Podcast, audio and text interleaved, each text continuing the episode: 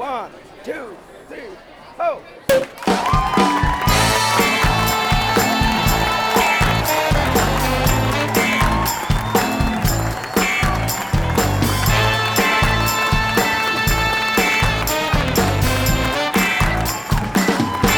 tchim! Sejam bem-vindos ao Saca Rolhas, o podcast mais divertido de vinhos que você já ouviu. Eu sou André Campoli, wine lover, redator, apresentador e aspirante de podcaster que trará a você o mundo descomplicado do vinho. Agradeço o seu play pelas plataformas Spotify, Deezer e iTunes e também pelas redes sociais Instagram e Facebook. Basta procurar por arroba sacarolhasoficial. Caso queira enviar um e-mail, escreva pra gente, anota aí, sacarolhas E como sempre, recomendo apreciar cada minuto deste podcast sem moderação, pois ele foi feito pra você. Se beber, não dirija, mas se for beber, chame o papai. Este programa não é recomendado para menores de 18 anos. E no episódio de hoje, conversaremos com três amigos que foram ao sul do país registrar a vida do produtor de vinho brasileiro e, de quebra, lançar um documentário independente no YouTube. Se liga aí. E quando que eu vi ali vocês se, se emocionando com isso, eu ai, me conectei. Chegou a me arrepiar, brother. Será que os caras vão apanhar uva de prancha de surf? Como é que é lá? Eu nunca imaginei que tinha essa galera fazendo vinho aí. Encha sua taça e venha se divertir com a gente sem moderação, pois esse podcast foi feito pra você. Foi muito assim inesperado essa, essa emoção dele. Consigo ter um bom vinho a 50 reais? E aí, o que, que você tem pra me dizer? Depender de nós, pé na, pé na taça.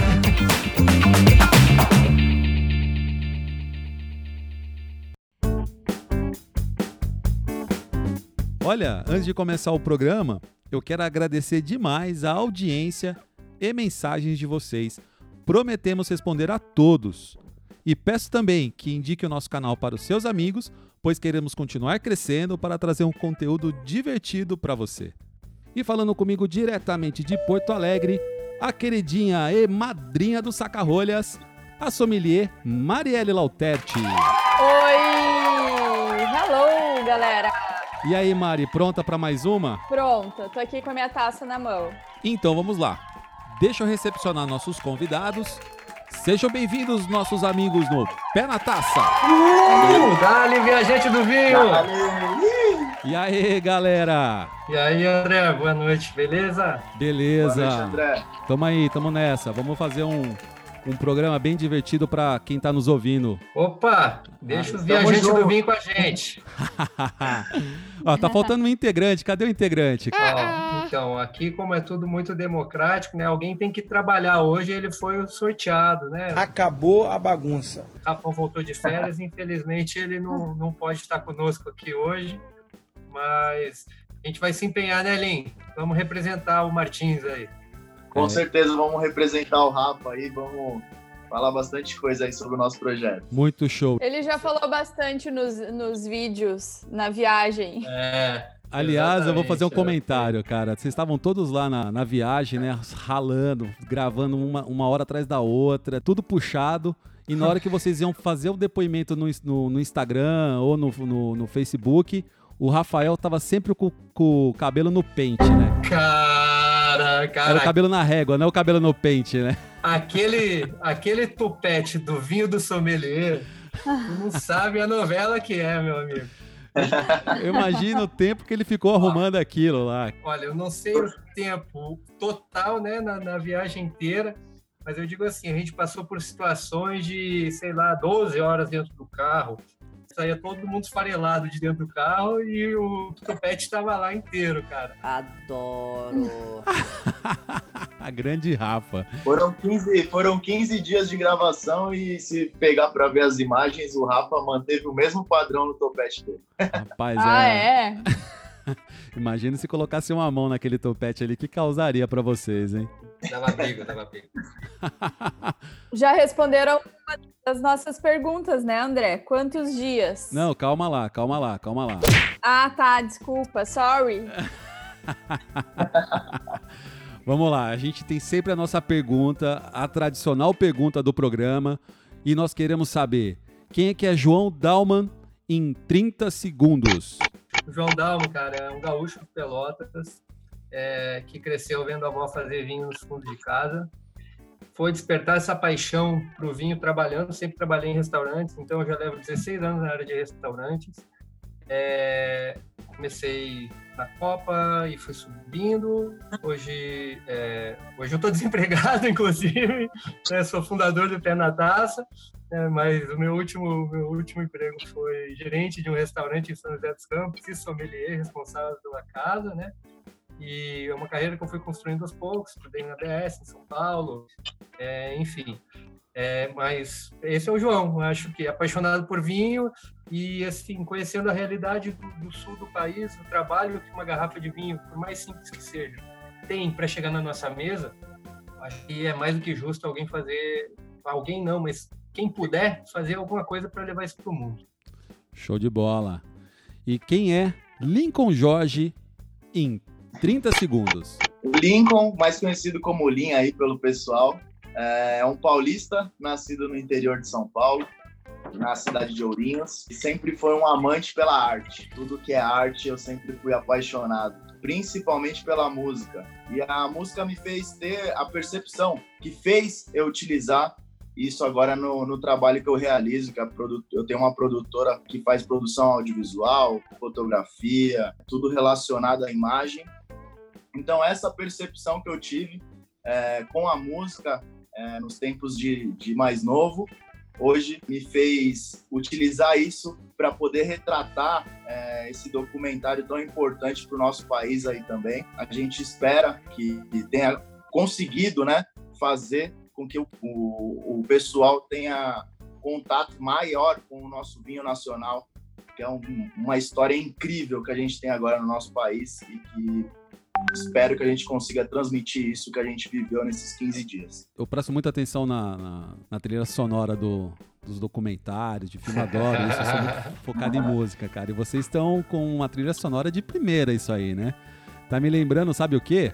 O lançamento na, do é. Netflix, o Notas de Rebeldia, né, cara? Que veio aí, puta filmaço. Ah, Pode muito crer. legal. É. Boa.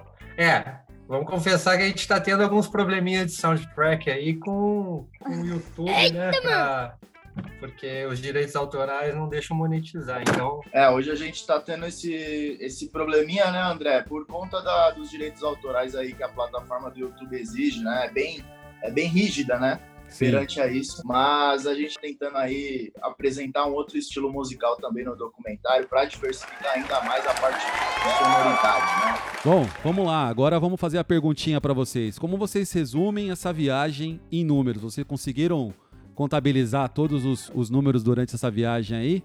Então, André, é...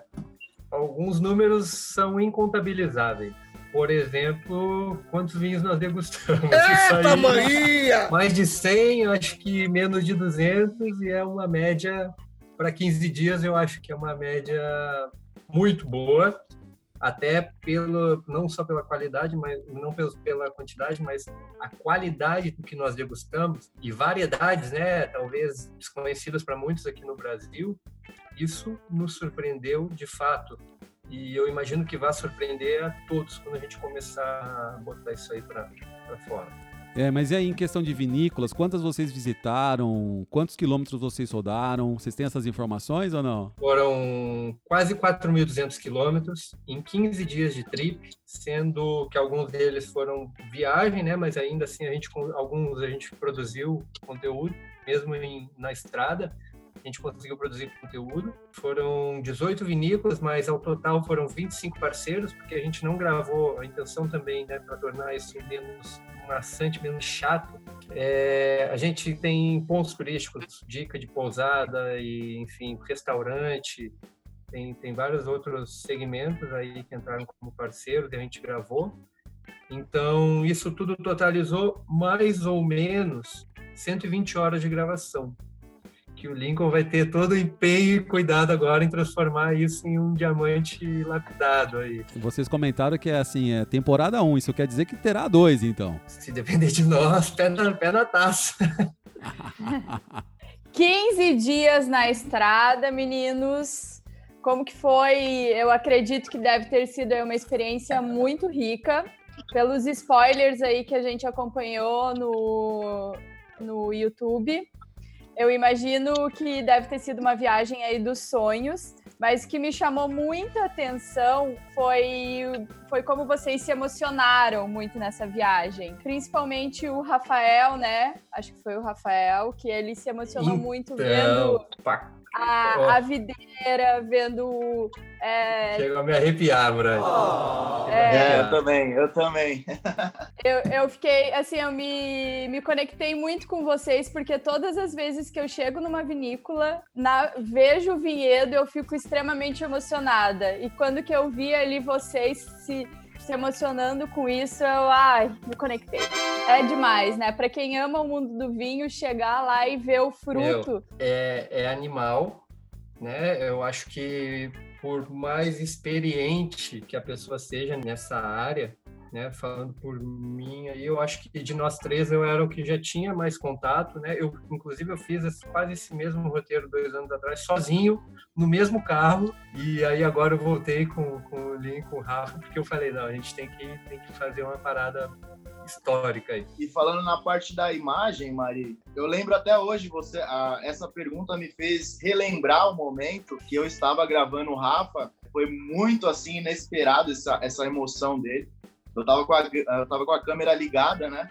E aí ele falou, Olim, grava isso aqui para mim. Aí eu comecei a gravar, só que eu não imaginaria a emoção que ele ia transmitir para mim nesse momento. Então eu também eu tava esperando. Foi impressionante porque ele começou a se emocionar de uma forma grandiosa na câmera e, e essa imagem, inclusive, a gente colocou no teaser, né?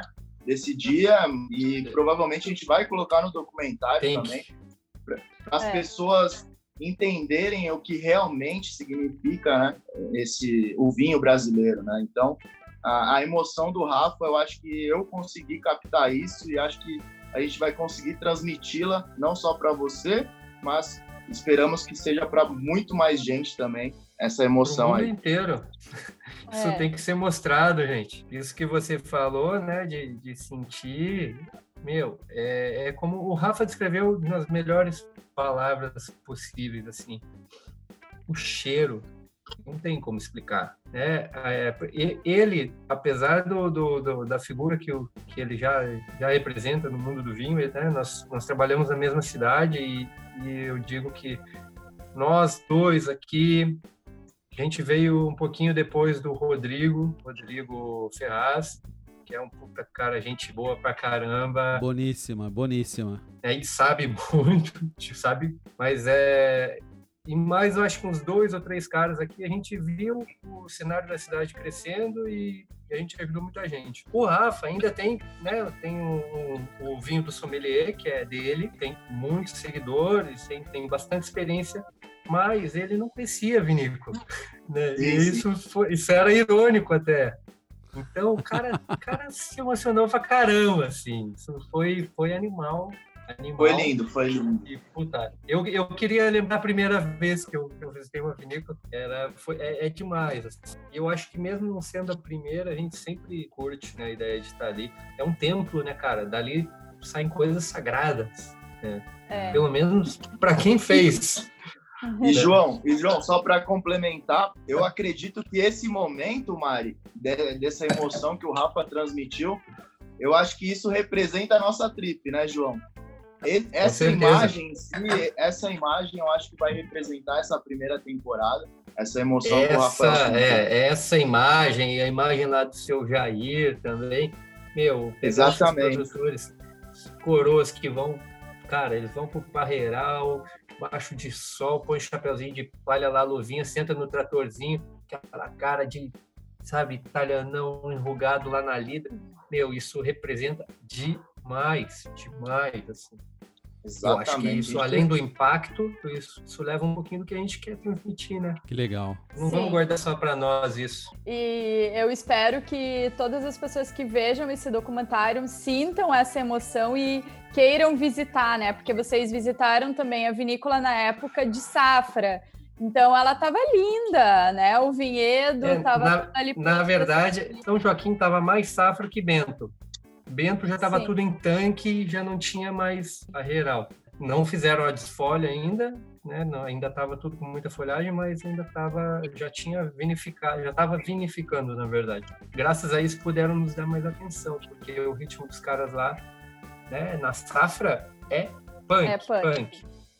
E eu me conectei muito a essa imagem também, porque no início do ano eu levei meus pais, né? A primeira vez também que eles foram, assim, visitar uma vinícola brasileira, porque eu sou do Paraná, né? Que eles foram visitar uma vinícola na época de safra. Então, assim, a minha mãe também ficou encantada, né? Um choque, de né? ver. E isso, com certeza, eh, faz com que as pessoas queiram consumir mais o vinho, porque elas sentem Opa. o vinho. Exatamente. Você vê a história, o trabalho que, que dá, isso, isso te deixa consciente. É. né? Que, que é uma bebida que tem um porquê, um propósito. Então, É. o consumo do vinho ele tem aumentado, acho que até por conta desse, desse conhecimento que as pessoas têm na palma da mão hoje. Elas têm informação. Sim. né? E outra coisa que vai ficar bem marcada nesse documentário, Mari, é a, a gente captou muita imagem que vai transmitir para o pessoal o amor que os produtores têm em produzir o vinho. Isso é uma coisa impressionante, é uma coisa que ficou marcado para a gente também. Essa é Então, outra emoção. Eles transmitem através da imagem um amor por, por fazer o vinho aqui no Brasil que é impressionante. É, é de você se espantar assim e falar: Meu Deus, a, a gente chega a se emocionar. E eu acho que a gente vai conseguir transmitir isso para o pessoal, para o pessoal se identificar também com o vinho brasileiro. Ai, muito bem. Ansiosa por ver tudo isso pronto.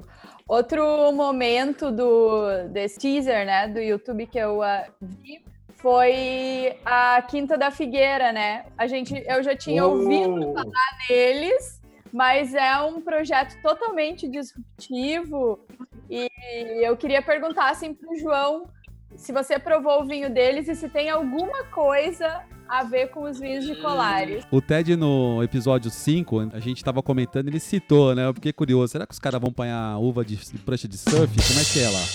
Primeiro, é, eu levei acho que uns três dias para conseguir pronunciar a palavra disruptivo antes de ir para filmar. Tá? Disruptivo era uma palavra que não existia no meu vocabulário. Eu tive que falar direto com o Rogério lá, com o Rogério Gomes, que é o dono e vinhadeiro, para ele me explicar o que que era esse conceito. Né? Até então era uma coisa né, de outro mundo. Feito isso, né, depois de todo esse treinamento, chegando lá, cara, é, eu morei em Floripa, né? E é uma cidade assim, é, na verdade, morei em Floripa e morei um pouquinho mais para o sul ali, morei um tempinho na Guarda também, né, na Palhoça. Que, na verdade, são lugares que moram no meu coração. Eu tenho grandes amigos lá e eu nunca imaginei que tinha essa galera fazendo vinho aí ou no continente ali ao redor, mas enfim, foi uma surpresa animal. Os vinhedos do Rogério lá é um micro vinhedo, tá? Experimental. Ele, ele é um cara muito inteligente, consciente, é animal trocar ideia com ele. É um cara com projetos ambiciosos, sim, mas tudo muito estruturado. O cara não, não, não dá tiro à toa. O Chardonnay dele, o, o Garapuvu, que foi o premiado, né, no, no Descorteados 18, é animal animal. Quando ele te dá uma aula técnica, né, porque nós não somos enólogos, embora a gente estude muita coisa, né, causas e consequências no mundo da, da enologia, né, de, de reações que acontecem, a gente não imagina como é na, na realidade. E o Rogério, ele te explica de uma forma que você enxerga o negócio ali na sua frente. Na verdade, os três que nós visitamos lá em Floripa, ali no continente, cara, são gênios, né? Tanto o Lipe, Juarez Lipe, e o Ellison Manfroy. Você estava tomando um terraço Manfroy, não estava no, no, episódio 5 lá, André? Não, não foi eu. Acho que quem tomou esse vinho naquele episódio foi o nosso queridíssimo sommelier de merda. É um cabernet de maceração carbônica, o cara faz tudo no terraço da casa dele, animal, animal, sabe? Cara tá, tava fermentando moscato Natália lá na casa de praia. Não vai de prancha de surf, mas é quase, viu? É, vamos, vamos emendar uma pergunta aqui. Eu vejo um desafio grande, porque é o seguinte: a gente tem falado muito do, do vinho nacional, que a qualidade é indiscutível. Eu tenho provado muito vinho nacional e todo episódio a gente traz algum, algum exemplo aqui. Agora eu vejo também, principalmente falando da região sudeste para cima, como é que esse vinho, essa qualidade toda, vai chegar aqui com um preço acessível? O que, que vocês, qual o desafio que vocês enxergaram durante essa, essa viagem de vocês? Para quem está nos ouvindo, fala assim, poxa, eu passei vontade, os caras comentando todos esses vinhos aqui. Agora, como é que isso vai chegar na minha taça, né? Como, como vocês veem o desafio disso hoje? Qual a experiência que vocês têm para contar para que a gente fique animados em tomar esse vinho daqui a uns dias ou imediatamente? Como é que vocês veem isso? É, sacrifícios têm que ser feitos. Isso é fato, né? Na hora de escolher, vai, vai começar aí. Primeiro, se a gente quer que o nosso produto, infelizmente, a, a tributação é uma vilã e e a gente sabe, né, desde a produção para manter uma vinícola, é, uhum. uma vinícola pequena que não tem um volume de compra de insumos, de garrafas de produtos, como uma vinícola grande, ela paga os mesmos impostos e, e o, ela não ganha na quantidade na hora de comprar. Por exemplo, rolha, comprar garrafa, comprar. A gente chegou a ter a, a, a entrevistar produtores que só a garrafa do vinho custa 14 reais. É. Então você imagina quanto que esse vinho vai chegar aqui. Claro, são vinhos especiais. Mas eu acho que o esforço ele, ele tem que partir de algum lado, né? Se o cara está fazendo, se empenhando, sol e chuva, investindo uma grana lascada para produzir, porque o produtor tem que investir. O dinheiro dele fica, vamos botar que fica ali parado dentro da barriga quanto tempo? Né? Fora a colheita que ele corre um risco se vai conseguir produzir ou não. Então, se, se ele já está investindo da parte dele, eu acho que a gente tem que investir da nossa, né? Sendo comprando ou incentivando ou fazendo escolhas, né? Bebendo menos e mais consciente, talvez. É, o que eu digo é assim, a nossa trip, cara, é, eu acho que isso a gente conseguiu mostrar bem. É, foi uma trip low cost total. Né? Dentro do possível, a gente foi para gastar nada. O carro era simples, os lugares que nós ficamos tinham todo conforto, mas eram simples. E os lugares que nós visitamos são lugares totalmente acessíveis. Essa era uma outra, da, uma outra missão do, do projeto, né? Mostrar para o cara que é ali e que dá para ir. Tudo é planejamento e prioridade, né? Então, se o cara realmente quer ir para um Chile, para uma Argentina, meu, pega o carro e vai dar um pulo ali no sul, cara. Dorme uma noite em Floripa, no outro dia você dirige até Bento ou até São Joaquim, cara. São Joaquim tá incrível, tá incrível, uma, uma região que, que é um mais jovem, né? Mas está incrível. E, e, outra, e outra coisa, né, João? A gente acredita muito no poder da nossa imagem, né? Na imagem que a gente captou lá. Então, para a pessoa ter um esforço, ela precisa ver e se interessar, entendeu? Então foi isso que a gente, analisou, a gente analisou bastante isso, porque muitos dos produtores não são vistos aqui no Brasil, ninguém mostra. Então a gente é. mostrando, eu acho que esse esforço vai virar um prazer ao invés de ser um esforço. Vai virar um, um, um prazer do brasileiro em poder comprar esse vinho aqui no Brasil. Então a gente acredita muito no poder da nossa imagem que a gente trouxe de lá e vai apresentar não só para o Brasil, mas para fora também. Para essa galera que está começando a tomar vinho agora, né? E não é pouca gente. Opa! Ah, graças a Deus. A gente recebe no canal muita gente pedindo informações sobre vinho nacional e a grande pergunta é: consigo ter um bom vinho a 50 reais? E aí, o que, que, você tem para me dizer? Eu estou tomando aqui um Michele Carraro. Michele Carraro não tem nada a ver com o Alídio Carraro, tá? Só para deixar bem claro é uma outra vinícola bem pequena, é familiar, são dois irmãos com as suas esposas, os filhos, né, e primos, só família, pequenininha. Cara, vinhaços, vinhaços, né? O Jean, que é, que é da, da geração mais jovem aí, que foi quem nos recebeu e deu toda toda a assessoria, quem na verdade quem comprou a ideia, quem, quem abraçou o projeto. O cara é um gênio, enólogo, foi para a Itália estudar, o cara que fez por onde. E os vinhos dele, você encontra vinho aí, espumante, cara, top, por 48 reais no site. E muito bom, muito bom. Dá pau em grandes espumantes. E, João, então estamos tomando um Cabernet Franc 2000 e... Cabernet Franc 2015, com oito meses, produzido pela Michele Carraro. E, e, é um vinho que você compra aí na faixa de 50 pratos. É isso que a gente gosta de ouvir, cara. Vinho com custo-benefício ótimo. para que o consumidor que não conhece o vinho nacional consiga en- entrar nesse mundo, né? Cara, tem um monte. E olha, assim, hoje é até raro eu estar tomando um tinto, mas realmente eu queria, queria provar. Eles têm um Ancelota, que é um pouquinho Ancelota, né? Depende da pronúncia, mas é um pouquinho mais, acho que é uns 66 reais.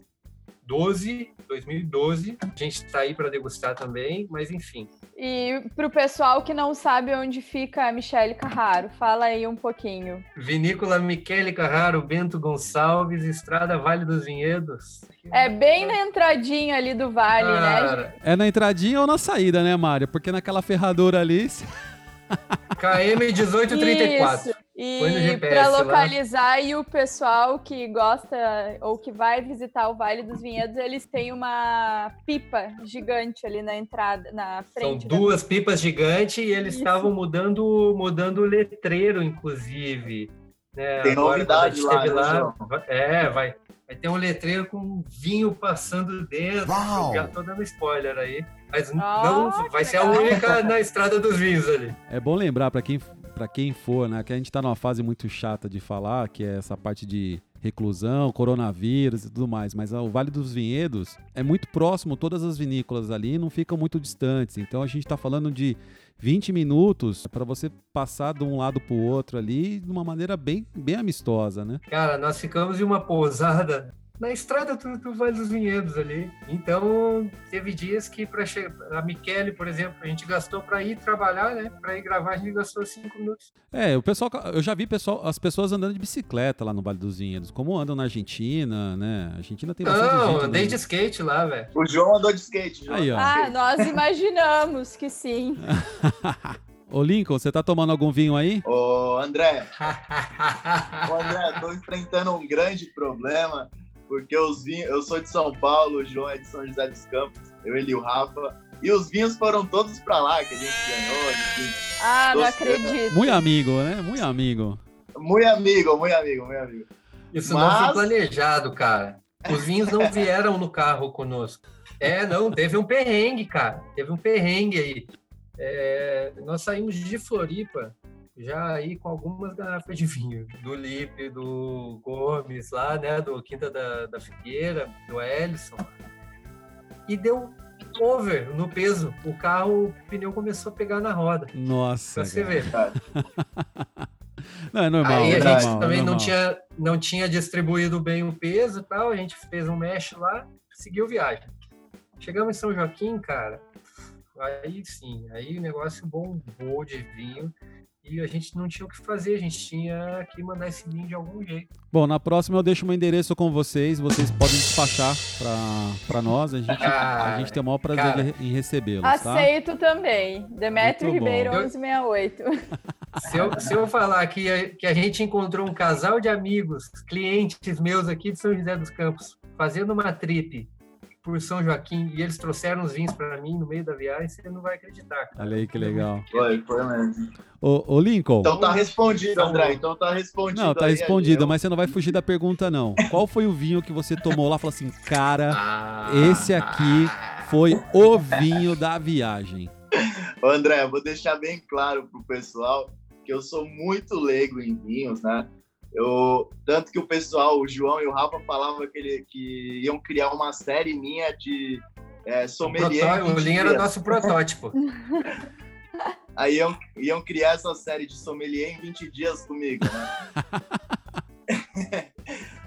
Mas eu aprendi bastante com eles, né? Não tem como não aprender com o João e com o Rafa, são grandes profissionais da área. E o vinho, pro meu gosto, que eu mais gostei, é do Ellison Manfroy. Teve um, um. É hidromel que fala, ô João? Não, nada a ver, É irmão. isso, né? É, não foi vinho, você foi um hidromel. Errou! É. Esse, Ih, já, tá- já tá trocando fermentado pelo destilado, ó. Esse curso deu errado, Não, hein, Mari, cara? Me chamou muita atenção, me chamou muita esse atenção. veio por correio. Não, mas de vinho mesmo, de vinho mesmo. É que eu não tenho muita, muito conhecimento. Então, esse hidromel me chamou muita atenção. Mas. pinga com limão. mesmo. Vou falar para vocês. Ele tomou uma garrafa de melomel, Ó, agora eu vou falar um negócio. que é, um hidromel, falar um hidromel doce. é, de falar o que mais me, é, me deixou assim, é, com, até com emoção de tomar, foi esse do Penzo. por conhecer, não só conhecer a história dele, que ele, que ele é um, um vinhateiro muito mais simples e tudo mais, mas o vinho dele é sensacional, chamado Lorena. É um espumante que ele fez de Lorena. É isso. Nossa, é, é muito bom. E inclusive o Rafa também, né? Foi um dos vinhos que ele também adorou. Lorena é, é uma das uvas é, que a gente fala autóctones brasileiras, né? Um projeto desenvolvido pela Embrapa, o Vivinho aqui do Brasil. E esse cara, o Flávio Luiz, né, além de, produzir em casa, ele tem uma estrutura adaptada, ele vende mudas, inclusive. É importante falar isso, o Flávio é enólogo, né, então ele sabe muito, muito, muito bem o que está fazendo. Ele, ele usa métodos ancestrais, né, tudo, tudo na vinhos naturais. E, e, a grande surpresa foi, foi a Lorena, né? O que ele está fazendo com essa uva aí tá muito legal. Eu gosto é, muito de Lorena. É, a Lorena é uma, uma variedade híbrida aí, né? Tem, tem a Lorena, tem Vitória. O Brasil hoje ele está trabalhando, a Embrapa está de parabéns, né, com esse trabalho de desenvolvimento aí que eles têm feito. A Embrapa dá um, um apoio gigante pro, pro pequeno produtor, pro médio produtor, é extremamente necessário. Todos com que nós conversamos, assim, pequenos, caras têm um apoio fortíssimo, assim. Isso é muito legal. E é por isso que a gente aguarda cada vez mais vinhos melhores e mais em conta para o consumidor, para que a gente possa realmente apreciar todas essas experiências que vocês tiveram lá. Espero que isso venha cada vez mais ser, ser maior, né? Bom, gente, vocês querem, querem deixar aí a, a mensagem final, como assistir o programa de vocês, o documentário? Opa, o nosso documentário, ele sai em breve. É a plataforma que nós, nós vamos utilizar vai ser o YouTube. Corre lá no canal Pé na Taça Brasil, se inscreve. Já tem né, um, os teasers lá e logo, logo, no fim de abril, aí a gente já começa com um, um episódio. Vamos tomar vinho. Se puder ser nacional, melhor ainda. Né? Mas eu acho que começar tomando vinho já é o, o primeiro passo. Pé Taça é um projeto independente, humilde, então a gente fez o melhor possível com os recursos que nós tínhamos em mão, entendeu? É, a gente não comprou nada para fazer esse projeto, é, tudo o que a gente já tinha. Quem quiser ajudar, quem quiser fazer parceria, quem quiser quem se identificar com o projeto, entre em contato. Né? A gente está aguardando ansiosos por isso aí. Quanto mais gente para movimentar isso aí, e como encontro vocês? Pelo Instagram? Redes sociais, Facebook, Instagram. Tem os nossos pessoais também, né? Tem e-mail também, né, João? O e-mail também. Tem e-mail também, exatamente. É legal também falar quem gostar do trabalho em si e quiser contratar serviço de audiovisual aí, tem a Cinelim, que fica em São Paulo. Gente, olha, vocês estão de parabéns pelo documentário, pelo que a gente viu, eu tenho certeza que vai ser um material muito profissa vocês vão ter sucesso com não só com a primeira, mas as próximas temporadas. Eu espero em breve a gente falar novamente sobre essa trip de vocês. Foi fantástica. A gente está torcendo para que isso vire um produto de primeira. Muito obrigado. Muito obrigado, André. Obrigado. obrigado Mário. Valeu, é Natácia Saca-Rolha. Tamo junto. Então é isso aí. Mais um programa fazendo muitos amigos e um beijo grande e até a próxima taça. Tchau. Saúde. Viva. Valeu.